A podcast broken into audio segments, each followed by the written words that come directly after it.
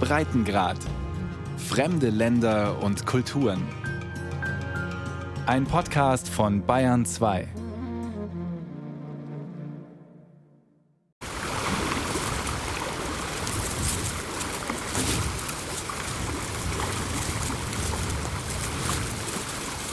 Louis Henner steht hoch über der Schlucht.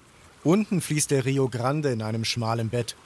Das Wasser hat sich an dieser Stelle im Nordosten von New Mexico bis zu 200 Meter tief in den Felsen gefressen. The first people that came through here were the Tiwa, T-I-W-A. Die ersten Menschen, die durch die Schlucht kamen, waren Tiwa-Indianer. Sie hinterließen Zeichnungen mit Geschichten auf den Felssteinen. And so they have their marks on the rocks, their stories on the rocks. Okay. Tiwa leben in sogenannten Pueblos, kleinen autonomen Dörfern zwischen Santa Fe und Taos. Louis zum Beispiel kommt aus dem Pueblo Tesequi.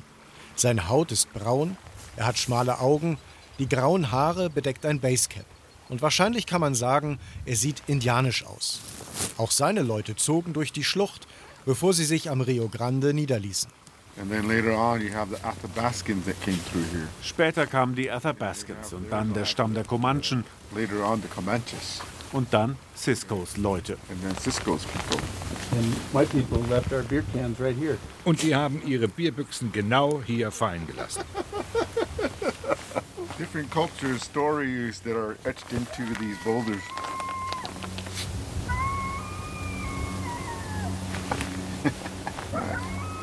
Ein Kojote heult. Louis Henner und Cisco Guevara halten inne. Das Tier sitzt auf der anderen Seite der Schlucht. Es ist ein rauer Ort, aber wunderschön. Vor allem, wenn man so mit der Natur verbunden lebt wie Louis und Cisco. We're gonna climb up out of the canyon a little ways to see if we can get a. Der ursprüngliche Plan war eine Bootstour auf dem Rio Grande. Denn Cisco hat ein Rafting-Unternehmen. Gemeinsam mit Louis führt er Touren. Doch draußen fühlt es sich an wie Winter, Hagelkörner liegen auf der Straße. Ist der Ausflug noch zu retten? Der Rio Grande gilt seit hunderten Jahren als Lebensader und Sehnsuchtsort im Westen der USA. Entlang der Ufer des einst reißenden Stroms siedelten zuerst indigene Stämme in einem Gebiet, das heute zum US-Bundesstaat New Mexico gehört. Das Kulturzentrum der Indian Pueblos liegt flussabwärts in Albuquerque, der Hauptstadt von New Mexico. Und auch dort ist der Rio Grande allgegenwärtig in Bild, Schrift und Wort. Der Fluss ist der Grund, warum die Gemeinschaften, die wir heute Pueblos nennen, in dieser Gegend existieren konnten. 400 bis 500 Jahre bevor die Spanier die westliche Hemisphäre entdeckten. Das ist John Jahati. Er gehört zum Stamm der Laguna Pueblo-Indianer. beginning around the 10th century AD. Angefangen im 10. Jahrhundert entdeckten diese Gemeinschaften den Stellenwert des Flusses. Sie begannen Lebensmittel anzubauen. Sie waren nicht länger nur Jäger und Sammler. There were no longer hunter-gatherers. Es entstanden unabhängige, stabile Gemeinschaften, die keine Kriege führten, erklärt Jahati. Kulturpädagoge steht auf dem Namensschild, das er links an sein weißes Hemd gesteckt hat. Teachers. Im nächsten Moment hetzt Jahati über den halbrunden Innenhof des Zentrums. Auf ihn wartet die nächste Gruppe für einen Vortrag. Es sind Lehrerinnen und Erzieher. Es gibt eine Dauerausstellung im Kulturzentrum und eine weitere Schau ist allein einem Symbol der indigenen Kultur gewidmet, das aber in New Mexico allgegenwärtig ist, erzählt Kuratorin Rachel Moore. Eine stark stilisierte Sonne, ein roter leerer Kreis mit Strahlen in vier Richtungen ziert zum Beispiel die Flagge des Bundesstaates. Ich bin eingeboren aus New Mexico, aber diese Geschichte wird nicht unterrichtet. Du weißt nicht, woher die Flagge stammt. Es heißt immer nur, und New Mexico wurde ein Bundesstaat der Vereinigten Staaten und wir haben diese coole Flagge. Aber unsere Geschichte führt weiter zurück. It's awesome. It's just like, well, we have a longer history than that. Streng genommen geht es um einen Kriminalfall. Colonel James D. Stevenson und dessen Frau Matilda kamen Ende des 19. Jahrhunderts nach New Mexico. Sie wollten das soziale Zusammenleben der Sia-Indianer erforschen und wissenschaftlich beschreiben. Die Menschen im Pueblo empfingen die Gäste mit offenen Armen. Sie sind sehr gastfreundlich und so war es auch, als die Anthropologen zu Besuch kamen. Sie hatten den Auftrag des Smithsonian Instituts, die Kultur zu bewahren und die Kunst zu retten. Sie waren überzeugt, dass die in 50 Jahren nicht mehr existiert. Stevenson wollte bei seinen Gastgebern auch einen Tonkrug kaufen, der das Symbol einer Sonne trug. Ähnlich dem Kreis mit den jeweils drei geraden Strahlen in alle vier Himmelsrichtungen ein heiliger Gegenstand der indigenen Kultur, nicht für Fremde bestimmt. The sun in all Pueblo communities is viewed as a father and as a creator. Die Sonne gilt in allen Kulturen der Pueblos als Vater und als Schöpfer. Dieses Symbol zu erschaffen, würdigt den Schöpfer, würdigt, woher wir kommen und was uns am Leben hält. Die Sonne lässt unsere Pflanzen wachsen. Die Sonne schafft die Jahreszeiten. Und das zeigt im Grunde, warum das Symbol so wichtig ist für die Menschen und für uns. the heart of why the symbol is so important to these people and to us. Wie aber kam das Symbol der SIA dann auf die Flagge des Bundesstaates? Und auf T-Shirts, Kaffeebecher, Topflappen und sogar Biergläser? Es muss wohl Diebstahl gewesen sein, davon ist Rachel Moore nach ihrer Recherche überzeugt. Das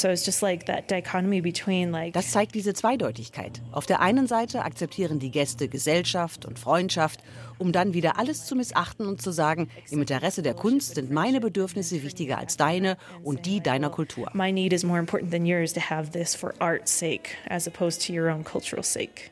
Der Krug verschwand aus dem Zeremonienraum, der Kiva, und tauchte später im Haus eines Künstlers in Santa Fe wieder auf. Das Symbol der Sonne wurde öffentlich, ohne dass jemand die Sia gefragt hatte. Es sei an der Zeit, über die Folgen und die Bedeutung der Kultur zu sprechen, sagt Kuratorin Moore. This is a website. It's a curriculum that's available to any educator. Im Kulturzentrum in Albuquerque wird Besuchern bewusst, dass die Geschichte Amerikas nicht mit der Ankunft der britischen Siedler oder der spanischen Eroberer beginnt. Und dass es ganz offensichtlich in der üblichen Erzählung weiße Flecken gibt.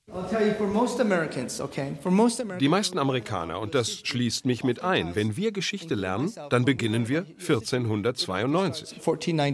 Das Jahr, in dem Christopher Columbus Amerika entdeckte. Doch davor existiert eine große Lücke. Und dann kommt wieder eine Lücke und wir sprechen über 1776, das Jahr, in dem die Vereinigten Staaten ihre Unabhängigkeit erklärten. Dann sprechen wir über die 1860er Jahre, den Bürgerkrieg. Es gibt immer diese weißen Flecken.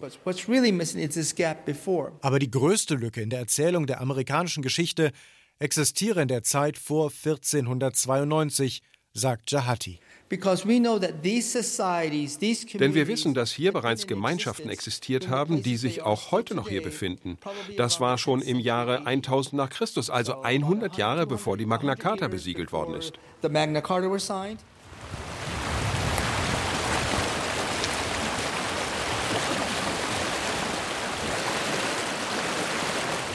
Als die Spanier dann im 16. Jahrhundert in der Gegend landeten, stellten sie fest, dass die Pueblos bewässern, dass sie auf Feldern in Waffelform anbauen und sie hatten Wasserkanäle.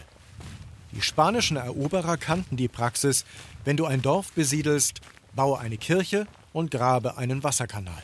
Die Berichte der Spanier erzählen von Gräsern, die über die Bäuche ihrer Pferde streifen. Weite Grasflächen, ja. New Mexico hat sich ziemlich verändert. Yeah, yeah, New Mexico has really shifted uh, quite a bit.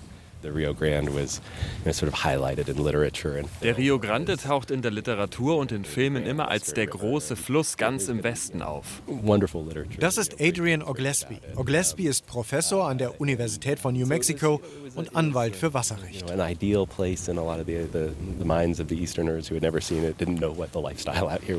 Das war eine Wunschvorstellung in den Köpfen der Leute, die den Fluss nie gesehen hatten. Die wussten nicht, dass der Fluss auch manchmal austrocknet. Es ist ein Fluss zwischen über Überfluss und Hunger. Ganz viel Wasser und dann wieder nichts. Huge flows and nothing, huge flows and you know times of drought.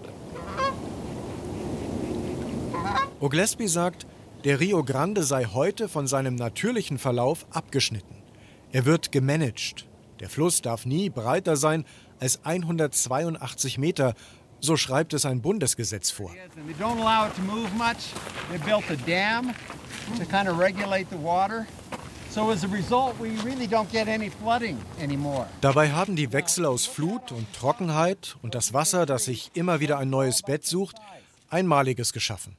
Treffpunkt mit Oglesby ist ein kleiner State Park in Albuquerque. Eine Schulklasse steht am Ufer des Rio Grande vor einem Wäldchen aus amerikanischen Sumpfpappeln. Breite Bäume, deren Äste wie Arme in den Himmel greifen. Im Herbst sind deren goldgelbe Blätter kilometerweit zu sehen. Die Bäume sind 78 Jahre alt, von 1941, als die letzte große Flut Baumsamen in den Boden schwemmte. The other thing that you're seeing here are these are what we call jetty jacks. Was man hier auch sieht, sind Jetty Jacks. Diese Metallkreuze waren ursprünglich dafür gedacht, Panzer im Zweiten Weltkrieg zu stoppen. Doch nach dem Krieg bemerkte man, dass man sie benutzen kann, um die Ufer des Flusses zu kontrollieren. Sie haben Tausende in die Erde gesetzt, damit der Fluss nicht mehr über die Ufer tritt. To keep it from meandering back and forth, to lock it in place. Okay, so this is Heather McCurdy, the new Hi. superintendent. Nice to meet you. Um, Congratulations. Adrian was on the MRGCD board for a while and does lots of water law kinds of things, and so and is a good speaker. Mittlerweile versuchen Stadt, Staat und Bundesbehörden gegenzusteuern. Im Besucherzentrum zeigt Superintendent Heather McCurdy auf einer Karte auf Felder in direkter Umgebung des Parks. Die Fläche ist mit Geld aus einem landesweiten Fonds für Umweltschutz gekauft worden. The, the park itself is only this 38 acres, and we don't have the staff. Der Park an sich hat nur 15 Hektar und wir haben nicht genügend Personal, um weitere 40 Hektar zu übernehmen. Aber ein. Naturschutzgebiet könnte auf den angrenzenden Feldern entstehen. Auf der Fläche sollen Pflanzen für Wildtiere gesetzt werden, sagt McCurdy. Man komme mit den Pflanzen eigentlich nicht hinterher, erklärt Oglesby. Selbst die US-Armee war schon im Einsatz. This is a side channel that was cut by the U.S. Army Corps of Engineers. Das ist hier ein Seitenarm des Flusses, den das Ingenieurskorps der Armee gegraben hat. Wenn das Wasser steigt, flutet es den Seitenarm, eine Art künstlicher Rückstau, in dem kleine Süßwasserfische brüten. Hier ist ein Foto von den kleinen silbernen Bitterfischen. Here's a picture of one of our Bundesgesetze zum Schutz gefährdeter Arten zwingen Behörden aktiv zu werden, wenn der Rio Grande droht, ganz auszutrocknen. Weiter südlich ist dieses Schreckensszenario abseits der normalen Schwankungen längst Realität, wie der Klimaforscher Dave Gutzler anhand der Karte zeigt. So we are here in New Mexico, and in the upper river between Colorado and down to El Paso, it's essentially a snowmelt driven river where most. Wir sind hier in New Mexico. Der obere Flussabschnitt zwischen Colorado und El Paso wird von Schmelzwasser gespeist. New Mexico to a Aber wir zweigen das gesamte Wasser ab. But we take all the water out of the river. Südlich von El Paso, einer Stadt im benachbarten Texas, gibt es deshalb einen Abschnitt des Rio Grande, der bekannt geworden ist als der vergessene Ausläufer. Because it typically has no water. Der Fluss hat dort kein Wasser mehr. Das gesamte Wasser ist entnommen worden. Das heißt, das Wasser, das durch New Mexico fließt, erreicht schon lange nicht mehr die Mündung des Flusses am Golf von Mexiko. Im Süden wird der Rio Grande nur noch von Zuflüssen aus Mexiko gespeist. Streng genommen ist es nicht mehr der gleiche Fluss.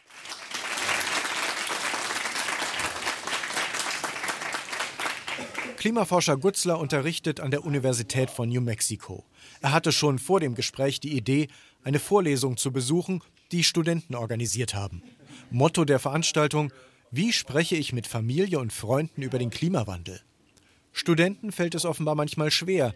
Sie neigen zum Pessimismus. Als Gast ist der smarte Chefmeteorologe des Lokalfernsehens eingeladen, Mark Ronchetti. and then you start in a small market. Es gibt keine Mikrofone. Ronchetti muss die Zuhörer im Saal so erreichen. Er spreche häufig mit Klimaforschern, müsse aber immer erklären, dass Klimawandel für ihn im Fernsehen kein Thema ist, erklärt der Meteorologe. Er sei froh, wenn er bei der Vorhersage für die kommenden sieben Tage richtig liegt. Aber das Klima verändere sich, räumt er ein, was wiederum Professor Gutzler in der Diskussion aufgreift. But for a while, in too many markets and at AMS meetings and so forth, what I heard was misinformation coming from too many people. Eine Zeit lang habe ich bei Tagungen der amerikanischen Meteorologen und im Fernsehen von zu vielen Leuten falsche Informationen gehört. Schon allein, wenn das weniger wird, wäre das wundervoll. Denn ihr habt einen viel größeren Einfluss auf Menschen als wir Wissenschaftler.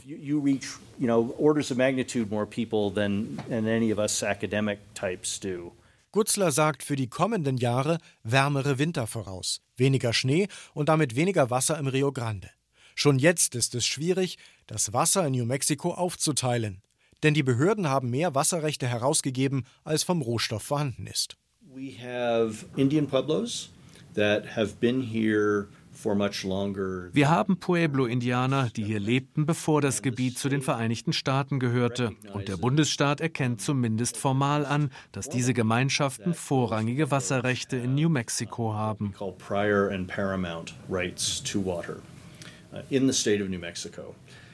Also Dann gibt es hispanische Gemeinden, deren Geschichte auch weit zurückreicht und die Bewässerungssysteme betreiben. Wer eine Farm entlang der Wasserkanäle sein eigen nennt, hat ebenfalls Wasserrechte.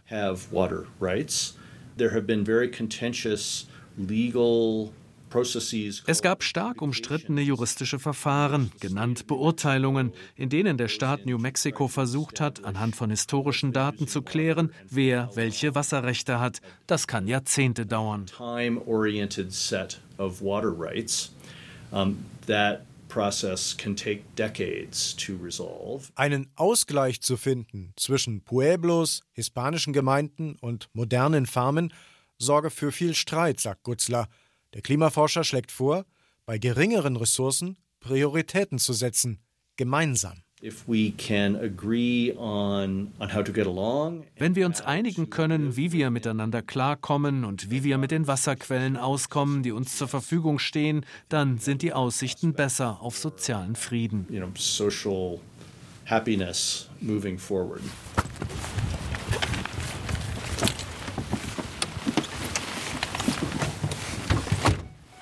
Zurück zur Schlucht, wo Louis und Cisco eigentlich ihre Rafting-Tour geplant hatten. Where do we go from here? We're going to go upstream into the National Monument, the Rio Grande del Norte National Monument. Wir fahren jetzt stromaufwärts zum Rio Grande del Norte Monument. Wir folgen dem Fluss in einem Tal, der Oria Recreation Area. Oria is Oria steht für grüne Ufer. Es ist sehr beliebt und ich bin überrascht, wie viele Tierarten es dort immer noch gibt.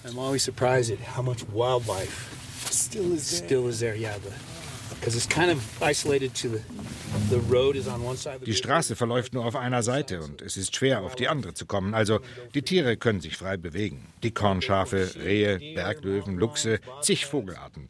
Das ist ein Paradies für Vogelkunder. Man sieht viele verschiedene Arten, vor allem Greifvögel. Habichte und Adler. Der Nationalpark Rio Grande del Norte liegt unterhalb der Stadt Taos. Zum Treffpunkt ist Cisco Guevara ohne Boot und ohne Ruder gekommen, aber mit einem weißen Kleinbus. Er trägt einen schwarzen Hut mit breiter Krempe, am Kinn ist sein Bart schon beinahe weiß. So there used to be a lot more water back in the day. Es gab hier früher viel mehr Wasser. Früher kamen die Adrenalin-Junkies für die Stromschnellen. Der untere Teil des Flusses hatte uns gar nicht interessiert, die untere Schlucht. Aber um unseren Betrieb zu retten, mussten wir auch andere Abenteuer anbieten. So entstand die Idee für eine Tour mit lokaler Kultur, Festmahl und Floaten. Seeing that in order to actually make a living and, you know, exist as a company, we would adventure. And that's when we tapped into this idea of native cultures feast and float.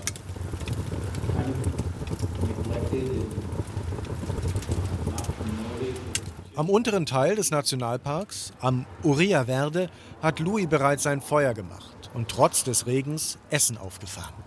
This is uh, Chico's, Chico's stew with beef. Das ist Chicos Stew gekocht aus getrockneten Maiskörnern und Rindfleisch, dann gelbe und grüne große Zucchini, grüner Salat mit Erdbeeren und Blaubeeren und frisches traditionelles Ofenbrot. Und das ist ein Gewürz, das in den Eintopf kommt, Zitronensalbei. This is a condiment that I use to put into my stew. Lemon scented cinchweed. Es schmeckt hervorragend, wenn man nur nah genug ans wärmende Feuer rückt. Cisco beginnt, die Geschichte seiner Familie zu erzählen. Ich bin Mestizo, also ein Halbblut. Der europäische Teil meiner Familie kam hierher mit den ersten spanischen Eroberern 1540 mit Vasquez de Coronado. Sie heirateten in die lokale indigene Bevölkerung und seitdem sind wir hier.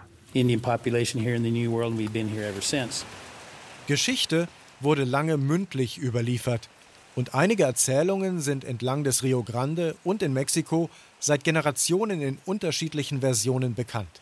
So die Warnung vor La Llorona. La Llorona basiert auf einer wahren Geschichte aus dem frühen 18. Jahrhundert, der spanischen Kolonialzeit. Es war einmal eine Frau aus Santa Fe, eine junge, wunderschöne Witwe. Sie hatte kleine Kinder. Ihr Mann war als Captain der Armee im Kampf gegen die Comanchen einen heldenhaften Tod gestorben. Uh,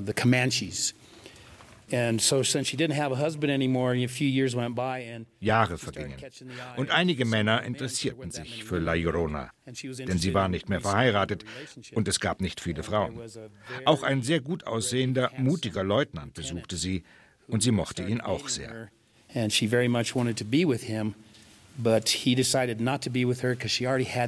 Aber er ließ sie sitzen, weil sie bereits Kinder hatte. Das brach ihr das Herz, und in ihrer Raserei packte sie ihre kleinen Kinder, zerrte sie zum Fluss, warf sie ins Wasser und sie ertranken. Oh Als sie sich beruhigte, merkte sie, was sie angerichtet hatte. Und jede Nacht, den Rest ihres Lebens, kehrte sie zum Fluss zurück und heulte: Meine Kinder!